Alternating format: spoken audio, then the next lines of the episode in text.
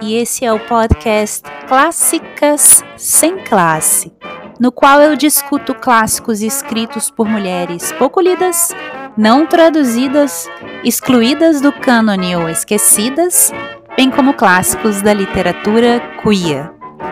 Tudo sem a menor classe. Claro.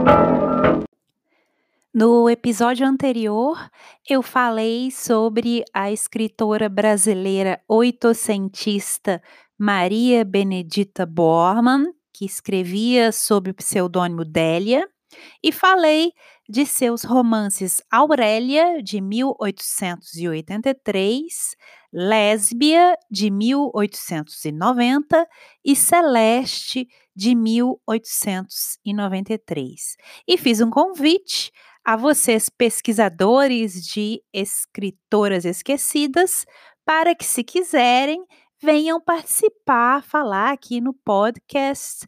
Eu ficarei muito feliz com a participação de vocês. No episódio de hoje, eu falo da escritora afro-americana Anne Petrie e de seu romance A Rua, The Street, de 1946. Mas antes, eu gostaria de agradecer a todos vocês que compartilharam o último episódio do podcast nas redes sociais e, em especial, a Morgana, do perfil Tristeza Reads, no Instagram, e a Lulu, do perfil Lulonets, do Instagram. Obrigada, gente! Bom, sem mais delongas, vamos ao que interessa, que é saber quem foi Anne Petrie. Abre aspas. A exposição pública contínua, embora possa fazer de você uma personalidade, pode também te diminuir como pessoa. Ser cúmplice da invasão de sua própria privacidade, coloca um preço muito baixo no seu valor. Os processos criativos são, ou deveriam ser, essencialmente secretos. E embora a carne nua seja agora uma mercadoria aberta, o espírito nu deve ter seu santuário. Fecha aspas, Anne Petrie em uma entrevista para um programa de rádio concedida em 1996 e mencionada na obra At Home Inside, A Daughter's Tribute to Anne Petrie, escrita pela filha de Anne, Elizabeth Petrie, e publicada em 2008. Esse trecho está em tradução minha. Anne Lane Petrie foi uma escritora afro-americana do século XX. Há algumas informações um tanto desencontradas quanto à data de nascimento da autora. Enquanto os primeiros biógrafos mencionavam o nascimento como sendo em 12 de outubro de 1911, os biógrafos mais recentes mencionam a data 12 de outubro de 1908. Então, essa última data é a que eu vou considerar aqui. Pois bem, Anne, cujo nome de nascença era Anne Lane, nasceu em Old Saybrook, em Connecticut, em uma comunidade de população predominantemente branca. A sua família era de classe média, seu pai era farmacêutico, a mãe começou como operária de fábrica, trabalhou como cabeleireira e acabou acumulando dinheiro para montar sua própria loja de roupas. Ian tinha ainda duas tias com formação superior, ela vinha de uma família de várias gerações de farmacêuticos e uma de suas tias, inclusive, foi aí provavelmente a primeira mulher farmacêutica de Connecticut. Em uma entrevista para o Washington Post em 1992, ao falar aí sobre as mulheres de sua família, Anne disse que, abre aspas, nunca lhes ocorreu que havia coisas que elas não podiam fazer só porque eram mulheres, fecha aspas. E ela ainda completou nessa entrevista, abre aspas, imagino que se minha mãe ou as irmãs dela dissessem Deite-se e deixe-me andar em cima de você. Provavelmente os maridos delas teriam deixado e ainda teriam dito que era bom. Fecha aspas. A família tinha muito apreço por se reunir e contar histórias, e a Anne com toda essa influência dessas mulheres fortes e essa tradição de contar histórias, ela começou a escrever contos e peças de teatro ainda quando ela estava no ensino médio. Petrie relatou que ela vivenciou o preconceito racial pela primeira vez quando ela estava com quatro anos no primeiro dia de aula, quando ela e a irmã mais velha, que tinha então seis anos, foram alvo de uma gangue de garotos que jogaram pedras nelas. As meninas voltaram para casa dizendo que nunca mais voltariam à escola, aquilo era um pesadelo. Mas os tios, que por acaso estavam lá de visita, insistiram que não, que elas tinham que ir para a escola sim, que nada ia acontecer. E aí no dia seguinte, Anne e Helen, as duas irmãs, foram para a escola, foram confrontadas novamente pela mesma gangue de garotos, mas os tios apareceram e então ameaçaram os meninos e ninguém nunca mais incomodou as duas garotas depois disso. Posteriormente, a Anne, inclusive, iria publicar um conto baseado nessa experiência, que é o conto Dobie's Gone. Ela relatou ainda no artigo My Most Humiliating Jim Crow Experience, publicado em 1946 no periódico Negro Digest, que, com sete anos, em um passeio promovido pela escola dominical, ela foi forçada a deixar a praia por causa da cor da sua pele. E ela relata mais casos aí de racismo que ela sofreu quando ela criança. Uma vez seu pai até teve que escrever uma carta para o periódico The Crisis em 1920 ou 1921 para reclamar de um professor que tinha se recusado a dar aulas para as filhas, para Petri e para a irmã dela. E ela também relatou um caso de uma professora que a humilhava, fazendo com que ela lesse as falas de um personagem ex-escravo analfabeto do conto do Edgar Allan Poe, The Gold Bug, o inseto de ouro. Esses são só alguns casos. A Anne também conta a história do que aconteceu com o pai dela, quando o pai montou a farmácia na cidade. Ele era o primeiro farmacêutico negro daquela localidade. E alguns dias depois, chegou um senhor, um velhinho, entrou na farmácia e disse, abre aspas, eles não querem um farmacêutico negro aqui, fecha aspas. E o velhinho disse ainda que se o pai da Petri não saísse dali dentro de 24 horas, eles o expulsariam da cidade. E aí o pai da Petri imediatamente respondeu. Aí eu vou citar o que ela conta. Ele respondeu, abre aspas, eu não sei quem eles são, mas diga a eles que eles podem até tentar, mas eu voltarei e trarei meu pai, meus oito irmãos, meu avô e meu bisavô comigo. E você diga a eles que nós viemos de Madagascar e somos estranguladores, e essa cidade nunca mais será a mesma. Fecha aspas. Então, ninguém nunca mais incomodou o pai da Petri novamente. Seguindo aí a tradição da família, Anne Petrie se formou na Faculdade de Farmácia de Connecticut em 1931 e trabalhou na farmácia da família por alguns anos. E lá ela relatou que gostava de escutar as histórias dos clientes. E aqui eu vou repetir o que ela falou. Abre aspas. Eu ouvia tudo, todo tipo de história nascimento, morte, tristeza, alegria e todos os tipos de brigas.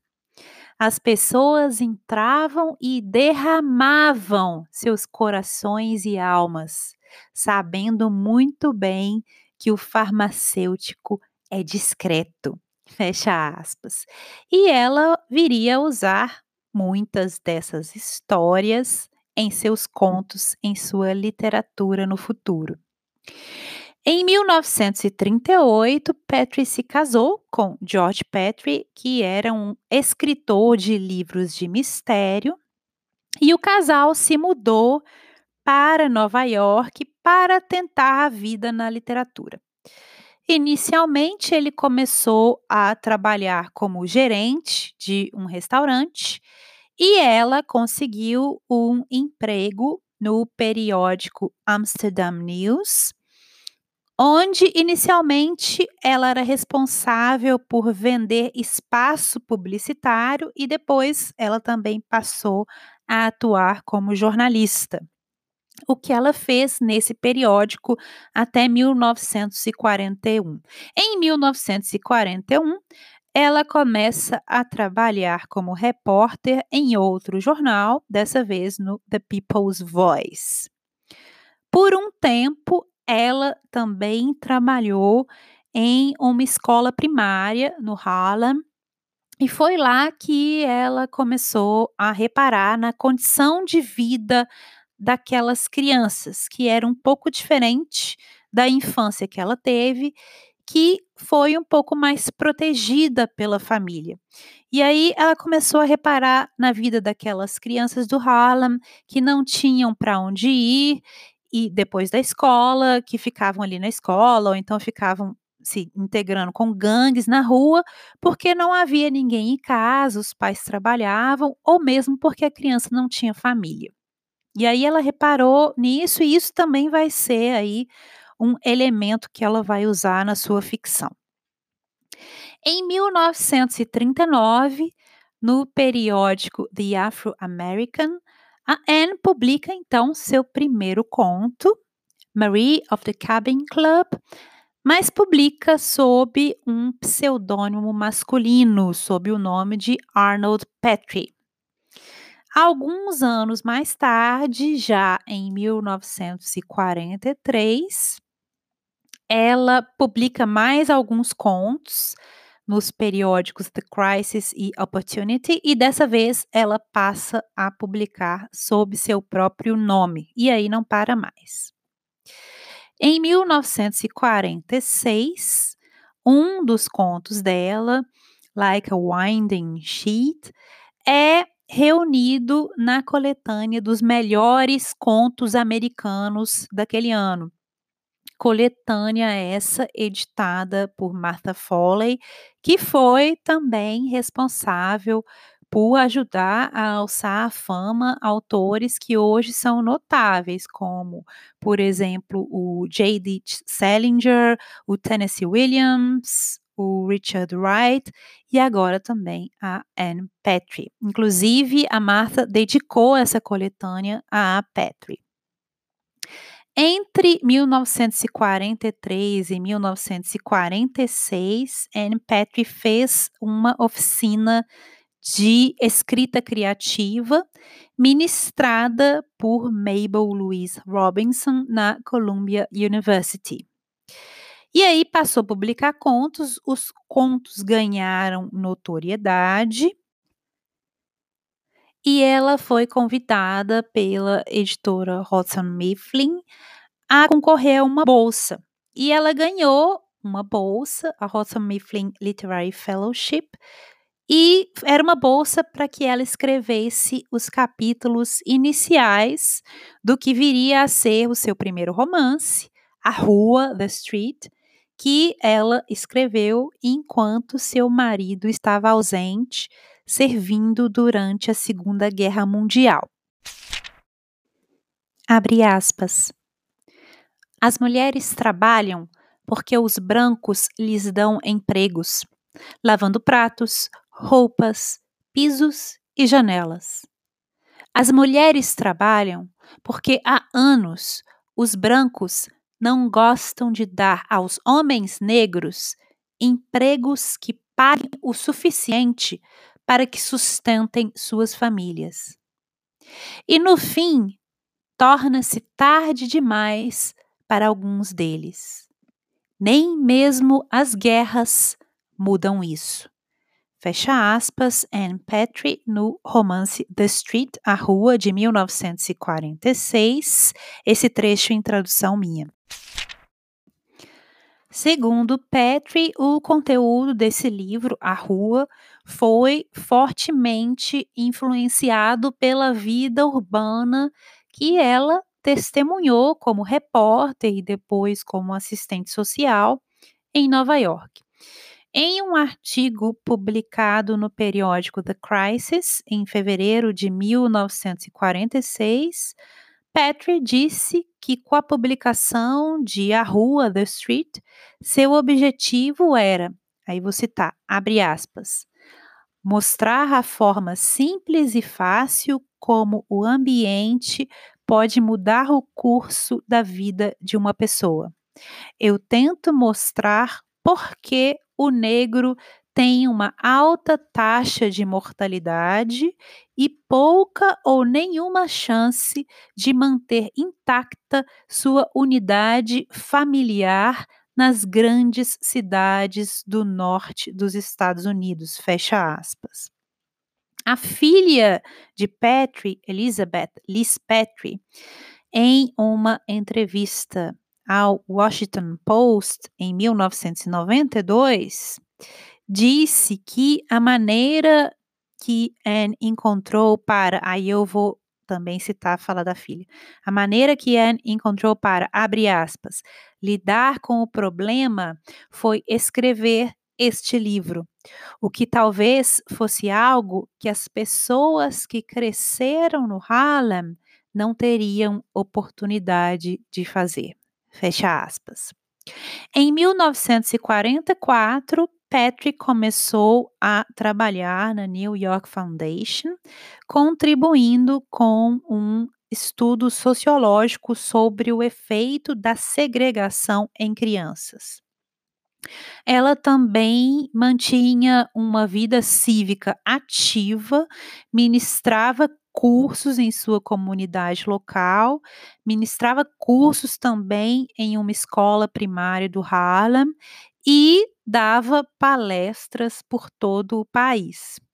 Nesse período, ela também estudou pintura, piano e atuou em peças de teatro do grupo American Negro Theatre.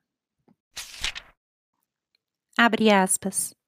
Parece-me que toda arte verdadeiramente grande é propaganda.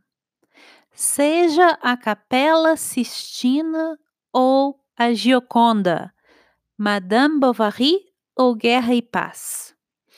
No momento em que o romancista começa a mostrar a forma como a sociedade afeta a vida de seus personagens e a forma como eles são moldados pelo mundo em que vivem, ele está a escrever um romance de crítica social. quer ele o chame assim ou não. Fecha aspas, Anne Petrie em seu ensaio The Novel as Social Criticism, o romance como crítica social, publicado em 1950, aqui esse trecho em tradução minha. Nesse meio tempo, Anne Petrie teve uma filha, que eu já mencionei aqui, Elizabeth Petrie, conhecida também como Liz Petrie, e em 1948, Anne e seu marido decidem retornar a Connecticut para criar a filha lá. Mais tarde, Anne escreveu em um de seus diários. Ela destruiu a maior parte dos diários, sobraram cerca de 33. Esse é um dos que sobrou. Então, em um dos diários de 1992, ela escreveu que todo o alvoroço, todas as campanhas publicitárias geradas pela publicação do romance A Rua, The Street, fizeram-na, aí eu vou citar, abre aspas, fizeram-na sentir como se eu fosse uma criatura impotente, empalada em uma mesa de dissecação para exibição pública, fecha aspas. Então ela preferiu sair de debaixo dos holofotes. Cito novamente, abre aspas. Minha alma não era mais minha, fecha aspas. Isso ela disse ao jornal The Times em 1992.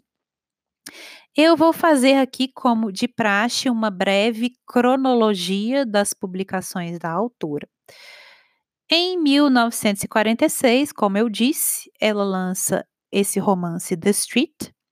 Em 1947, ela lança um novo romance, Country Place, sobre a desilusão e a corrupção entre um grupo de personagens brancos em uma pequena cidade de Connecticut. Em 1957, ela publica um novo romance, The Narrows, sobre um caso de amor interracial. Ela também publicou dois livros infantis, The Drugstore Cat, de 1949, e Legends of the Saints, de 1970, e publicou dois romances históricos. Primeiro, Harriet Tubman, Conductor on the Underground Railroad, de 1955, e o segundo, Tituba of Salem Village, de 1963. Esses dois últimos romances históricos foram voltados mais para o público jovem também. Há ainda uma coletânea de contos, Miss Muriel and Other Stories, de 1971. E ela também lecionou em diversas universidades, tais como a Universidade da Califórnia e Berkeley. Anne Petrie morreu em 28 de abril de 1997, aos 88 anos. The Street, A Rua, seu romance mais famoso, traz um comentário social contundente sobre o racismo e a falta de perspectivas da população negra nos Estados Unidos da década de 1940. Publicado em 1946, o romance foi um sucesso e vendeu cerca de um milhão e meio de cópias. Foi o primeiro romance de uma mulher afro-americana a vender mais de um milhão de cópias. E algumas feministas citam esse romance, A Rua, como o primeiro romance afro-americano que tem como temas centrais a maternidade e a vida de uma mulher negra da classe trabalhadora nos Estados Unidos. O romance chegou a ser publicado no Brasil já em agosto de 1947 pela Companhia Editora Nacional, sob o título A Rua, com tradução de Lígia J. Smith. Mas depois esse livro sumiu do mapa, não foi reeditado. Parece que a editora Carambaia hoje tem intenções de republicar esse romance, uma escolha aí que é muito oportuna. Se vocês tiverem mais alguma informação sobre essa publicação, quando é que vai sair, quem é o tradutor, digam aí para o pessoal. Abre aspas. A voz dela tinha um fino fio de tristeza que tornava a música importante, que a fazia contar uma história que não estava nas palavras. Uma história de desespero, solidão e frustração. Era uma história que todos eles conheciam de cor e sempre conheceram, porque eles a aprenderam logo depois de nascer e continuariam a acrescentar algo a ela até o dia em que viessem a morrer. Fecha aspas, Anne Petrie no romance A Rua, aqui esse trecho em tradução minha. Eu pergunto como é possível escrever um romance naturalista e ainda transmitir um forte efeito simbólico. Eu não sei a resposta, mas eu acho que a Anne Petrie atingiu esse feito. A rua, The Street, no romance de mesmo nome, é ao mesmo tempo um espaço concreto e um símbolo um espelho distorcido para uma versão perversa do sonho americano. Essa rua é como um muro, como uma parede. E é uma parede, uma superfície fina e transparente que ninguém vê, mas que é impossível de romper. O romance se passa no Harlem dos anos 40, durante a Segunda Guerra Mundial, e a história começa em um dia de muito vento, em novembro de 1944, quando a protagonista, Lute Johnson, uma mulher jovem, uma mãe solteira, negra, da classe trabalhadora, está à procura de um apartamento disponível para alugar. Após o término do casamento dela, Lute e seu filho de oito anos, o Bub, passaram a morar com o pai dela, que é um alcoólatra, e com a namorada dele. Esse ambiente a Lute não acha muito bom, ela quer escapar da influência negativa desse, desse ambiente sobre o filho dela e deseja dar à criança um lar melhor. Ela quer também um teto todo seu. Ela quer um quarto só seu. A Lute, nós ficamos sabendo um pouco a história dela. Ela estudou muito, se esforçou muito e conseguiu passar no exame de funcionários públicos. Tem um trabalho, mas a renda dela mal é suficiente para cobrir as despesas de aluguel e de alimentação. Com o que ela ganha, ela só pode morar no Harlem, na rua 116, onde ela encontra um apartamento pequeno, mal ventilado e escuro, mas é um teto todo dela. Para piorar as coisas, o zelador desse prédio fica obcecado pela personagem, sexualmente obcecado. E ele é uma pessoa um pouco perturbada. Ele mora com a parceira, Min, e começa a ficar violento com a parceira, com a mim, depois que ele desenvolve essa obsessão pela protagonista, pela Lute.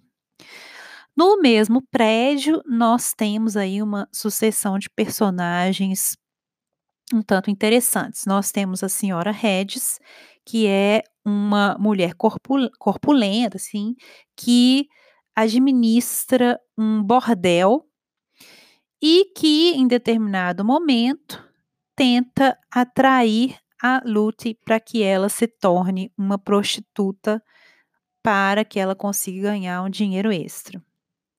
Nós temos também aí o parceiro de negócios da senhora Hedges, que ele se chama Junto Junto, que é um homem branco, rico, que possui vários negócios, vários imóveis aí no bairro, e que também começa a se interessar aí pela luta. Então, nós temos aí todo um cenário que vai se tornando cada vez mais complicado para a protagonista e para o filho. E para tornar a coisa ainda pior, ela não tem tempo para ficar com o filho, muitas vezes, quando ela tem que trabalhar. E aí é aquela situação que a Petri viveu da criança que não tem onde ficar, não tem ali a família com ele, e aí vai se juntar com grupos ou com crianças que são crianças de gangue, crianças que têm aí uma situação difícil. Abre aspas. Ela segurou o jornal por um longo tempo, tentando seguir o raciocínio segundo o qual aquele garoto esfarrapado e magro se tornara, aos olhos de um repórter, um negro corpulento. E ela decidiu que a forma como isso tudo era visto dependia do lugar onde você estava sentado. Se você olhasse para as coisas de dentro de um salário semanal gordo e pensasse nas pessoas negras como naturalmente criminosas, você não realmente veria como é um negro. Você não poderia ver, porque o negro não seria nunca um indivíduo para você. Ele seria uma ameaça, ou um animal, ou uma maldição, ou uma praga, ou uma piada. Fecha aspas, Anne Petrie, no romance A Rua, esse trecho em tradução minha. A história é narrada em terceira pessoa, do ponto de vista de um narrador onisciente, que muda entre as perspectivas dos personagens, o que nos dá alguns vislumbres dos pensamentos e da vida de cada um desses personagens. E nos dá também vislumbres das muitas maneiras, às vezes pequenas, em que esses personagens se rotulam e se desentendem. O livro está repleto de solidão, raiva e frustração. Então, esses personagens, em geral, são mônadas solitárias e cheias de raiva, cheias de frustrações. A rua do título é a linha que cruza para o outro lado, distorcido e mais perverso do sonho americano. Como um espelho da ideologia de seus ex-empregadores, a Luty antes trabalhava é, para uma família rica, branca, em Connecticut. Então, espelhando a ideologia desses empregadores, ela acredita firmemente que é possível atingir o sucesso, desde que com muito trabalho, apesar de todas as circunstâncias serem contrárias a esse sucesso. Então, a Luty começa o livro como com essa crença no sonho americano. Ela sonha em se mudar para um bairro melhor, mais agradável. Ela sonha em prover melhor para a educação do filho, para que ele possa conseguir um emprego melhor. E quando nós lemos a história através dos olhos da Lute, nós também não podemos deixar de acalentar essa esperança um tanto desesperada e selvagem de que ela vai mesmo desafiar todas as probabilidades e vai lá comprar o ticket de saída dessa rua 116. Eu já reli esse livro, eu sabia o que ia acontecer e mesmo assim ele me passou essa esperança que a personagem tem. O tempo todo eu fiquei movida por essa esperança. Não, ela vai conseguir. Desde o início nós podemos sentir, porém, que a decisão de se mudar para essa rua é o primeiro passo da personagem em direção à sua queda. No entanto, nós sabemos também que ela não tem outra opção. E a esperança que ela sente e a esperança que é, fica nublando os olhos dela é a mesma esperança que nós também, como leitores, sentimos e deixamos nublar os nossos olhos. Toda vez que a Lud tenta alcançar o sonho americano, esse sonho se afasta um passo dela, como se fosse uma miragem, uma miragem no deserto. A rua, a rua do título, é quase como uma fronteira que seus habitantes nunca conseguem atravessar. Uma parede invisível que os separa dos bairros brancos da cidade. A rua é uma linha divisória, é uma armadilha e é também uma prisão, mas uma prisão invisível e uma prisão a céu aberto. É como se a rua fosse também um dos personagens da história e tivesse vontade própria. E é um personagem capaz de engolir cada um dos demais personagens à sua maneira. A rua, como imagem, tem aí, vocês já podem sentir, muitas camadas de significado, muitas camadas simbólicas. É um espaço, um ambiente hostil que está profundamente arraigado em cada um de seus habitantes. A rua é dentro e a rua é fora. Mas é também um personagem onipresente, impregnando a vida cotidiana de cada um que mora ali. A rua é um adversário perigoso é uma presença intrusiva permeando nessas vidas, penetrando de fora diretamente dentro das casas, dentro dos pensamentos íntimos desses personagens e dentro dos sonhos desses personagens. E eu vou citar aqui um trecho que o narrador fala, abre aspas, e a rua estendeu a mão e os sugou, fecha aspas. A rua é uma fronteira geográfica e é também uma ideologia. É uma barragem, mantendo aí os afro-americanos do lado de fora, prendendo-os em um espaço que, apesar de ser a céu aberto, é um espaço confinado. A rua é a única porção que esses personagens terão desse chamado sonho americano. E ela é, ao mesmo tempo, limitadora e limitada. É como uma parede construída em torno desses personagens afro-americanos. E aí eu vou citar mais um trecho, abre aspas, um recinto amuralhado de onde não havia escapatória, fecha aspas. Vou citar mais uma descrição de um apartamento nessa rua, fecha, abre aspas, três salas com o silêncio e as paredes se fechando, fecha aspas. É a rua invadindo a intimidade dos personagens.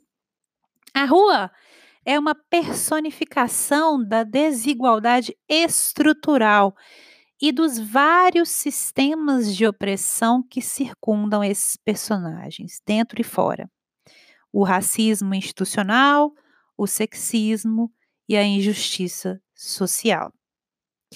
As estruturas de classe e de poder brancos desenham essa rua através de uma segregação forçada e raramente permitem uma saída. A estrutura do poder branco e sua ideologia difusa tem um rosto no personagem Junto, Junto, que é aí o homem branco que parece controlar o bairro como se ele estivesse por detrás dos bastidores, né, perpetuando tudo o que essa rua representa. Embora invisível, o poder desse personagem se faz presente a cada passo, como um fantasma. A gente não pode vê-lo, mas podemos apenas sentir seu toque. O bairro é submetido a esse olhar constante, como se fosse um panóptico, uma prisão. Você está sendo olhado, mas você não sabe por quem. Você sabe que está sendo controlado, mas você não sabe qual é o esquema que está dando as cartas. As forças que governam a vida de todos os personagens ali são tangíveis, mas estão escondidas da vista. Abre aspas. Ela torceu os braços dele com um movimento repentino e violento que quase o fez perder o equilíbrio. A raiva que a atravessava não estava dirigida apenas a ele. Ele estava lá, ao alcance das mãos. Ele a enganara para que ela ficasse alguns minutos a mais nesta sala em sua companhia, porque ela pensara que ele lhe emprestaria o dinheiro de que ela tanto precisava. E ela estava furiosa com ele por isso, e por ser um alcoviteiro de seu chefe, e supor que ela aproveitaria a oportunidade para dormir com um deles ou com os dois. Essa súbita raiva superficial fez inchar e tornou-se parte do fluxo cada vez mais fundo de raiva que alimentara o ódio, a frustração e o ressentimento que ela sentia pelo curso que sua vida seguira. Fecha aspas, Anne Petrie, a rua, esse trecho aqui em tradução minha. Desde a primeira cena do livro, a gente sente que há algo invisível barrando o caminho da Lute, como se fosse aí a mão invisível do sonho americano às avessas. Nessa primeira cena, há uma imagem forte do vento, tem um vento muito forte soprando contra a personagem, empurrando-a para trás, como se a própria rua estivesse atacando a Lute, num ataque aí implacável por meio do vento, por meio de uma mão invisível. E vou citar um trecho aqui. Abre aspas. O vento afastou os cabelos de Lute Johnson da nuca e ela se sentiu subitamente nua e careca. Fecha aspas. O vento parece estar violentamente atacando não só a Lute, mas todos os personagens que estão nessa rua, como se o vento tivesse mãos. E aí você tá outro trecho, o vento abre aspas agarrou os chapéus, arrancou os cachecóis do pescoço, enfiou os dedos nas golas dos casacos, soprou os casacos para longe dos corpos. Fecha aspas. Então é uma descrição muito física do vento. O vento nessa rua estava afastando as pessoas, tentando manter as pessoas longe dali. Ele é hostil, como um animal selvagem, de aparência feroz. E o vento é também invisível, tal como as forças que atravancam a todo momento o caminho da luta. E é impossível se revoltar ou lutar contra algo que é como esse vento, que é algo que ninguém vê. Um vento frio de novembro, diz o livro, e esse vento soprava nessa rua, como se estivesse perseguindo aí a sua próxima presa, e a próxima presa será a nossa protagonista e seu filho. Em contraste com esse cenário aí um tanto severo e hostil, nós temos a protagonista Luty. Suave e calorosamente, como descreve o livro, esforçando-se para seguir adiante, cortando esse vento.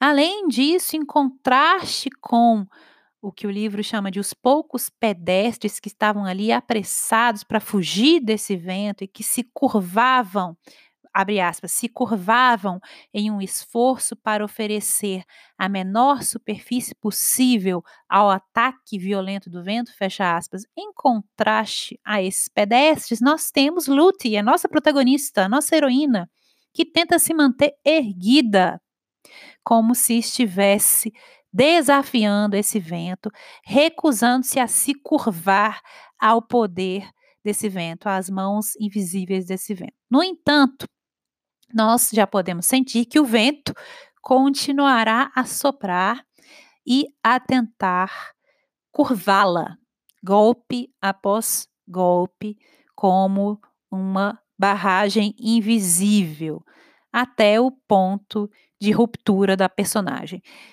De alguma forma, nós sabemos desde o início que ela estará em constante luta contra esse ambiente. Essa cena já diz tudo, já nos traz esse símbolo. No final do romance, nós teremos diante de nós não a mesma mulher que uma vez se recusara a se deixar curvar, a se deixar quebrar pelo vento. De alguma forma, nós sabemos que o vento a transformará gradualmente, e aí eu vou citar outro trecho do livro, em abre aspas, tudo o que ela odiara, tudo contra o qual ela lutara, tudo o que servira para frustrá-la. Fecha aspas. Nossa protagonista vai suportar todos os golpes, mas ela vai mudar irremediavelmente. O livro abre com o vento e termina com a neve. A neve silencia a todos e enterra a sujeira e o lixo, varrendo a feiura da rua sob esse tapete branco, como se nada tivesse acontecido, como se aquele fosse um espaço em branco uma página em branco. E agora eu vou citar um outro trecho do livro. Abre aspas. A neve caiu suavemente na rua. Ela abafou o som. Ela mandou as pessoas correndo para casa, de modo que a rua logo ficou deserta, vazia e silenciosa. E poderia ter sido qualquer rua da cidade, pois a neve depositava um filme delicado sobre a calçada, sobre os tijolos dos prédios velhos e cansados, obscurecendo suavemente a sujeira, o lixo e a feiura. Fecha aspas. E aqui a referência à cor branca não é gratuita. É o branco cobrindo tudo, jogando tudo para debaixo do tapete. O que a rua representa é um ciclo inevitável, sob o qual passa toda uma corrente de violências de todo tipo. Como diz o livro, poderia ter sido qualquer rua da cidade. Essa corrente é de largo alcance e acaba por abranger tudo debaixo aí desse tapete branco.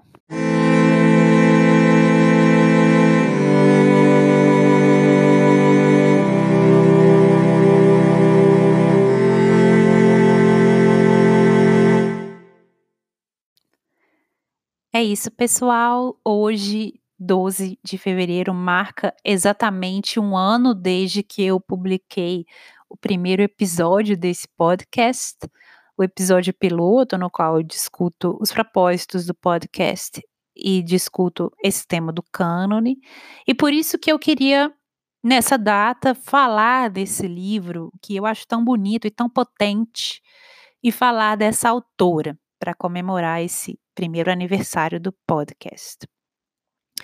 Estamos aí um ano depois, aos trancos e barrancos, né, da forma completamente amadora que vocês já se acostumaram a esperar desse podcast, mas eu espero que vocês estejam gostando dos episódios.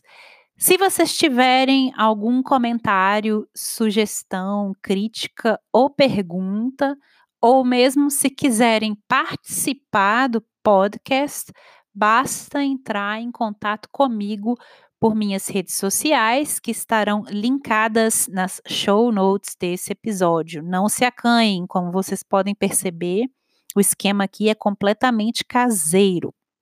E eu ficarei muito feliz se vocês quiserem participar do podcast para falar de algum livro que vocês acham que mereça ser redescoberto, alguma autora, enfim. Eu sou arroba blankgarden no Instagram e arroba ablankgarden no Twitter. Caso vocês ouçam o podcast no aplicativo Anchor, vocês também podem me mandar mensagens de voz por lá e aí eu posso inserir essas mensagens aqui no podcast. Todos os links vocês encontram no box de descrição desse episódio. E agora eu tenho uma pergunta para você que me ouviu até aqui. Você já leu algum livro, conto ou algum ensaio da Anne Petrie? Você já leu A Rua? O que, que você acha do livro? Você acha que ela ainda merece ser lida? Por que você acha que ela nunca mais foi republicada no Brasil, que ela não é tão comentada nos países de língua portuguesa. Você acha que o romance A Rua pode ter algo aí a nos dizer sobre os dias de hoje, sobre o Brasil de hoje? O que, que você acha? É só deixar sua opinião ou comentário nas redes sociais do podcast. Caso você queira saber mais sobre Anne Petrie, eu deixarei uma lista de livros sobre a autora lá na página do podcast. Muito obrigada por terem escutado até aqui. Espero que tenham gostado e até o próximo episódio.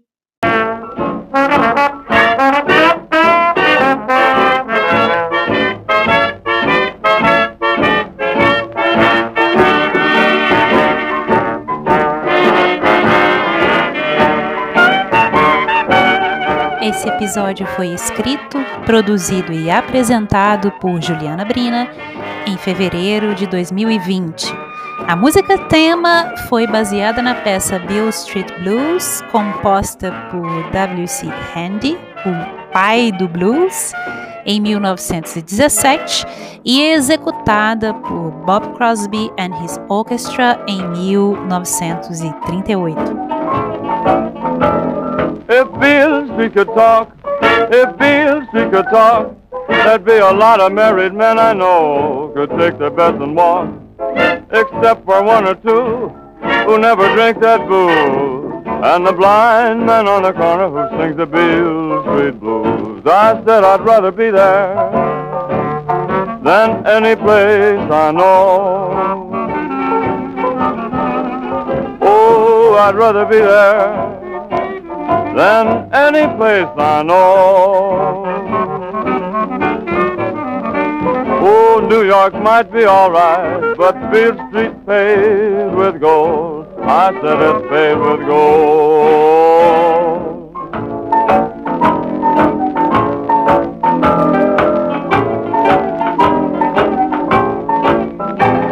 I'm going to the river, maybe by and by. I said I'm going to the river, and there's a reason why. Cause the river is wet and Beale Street's done gone dry.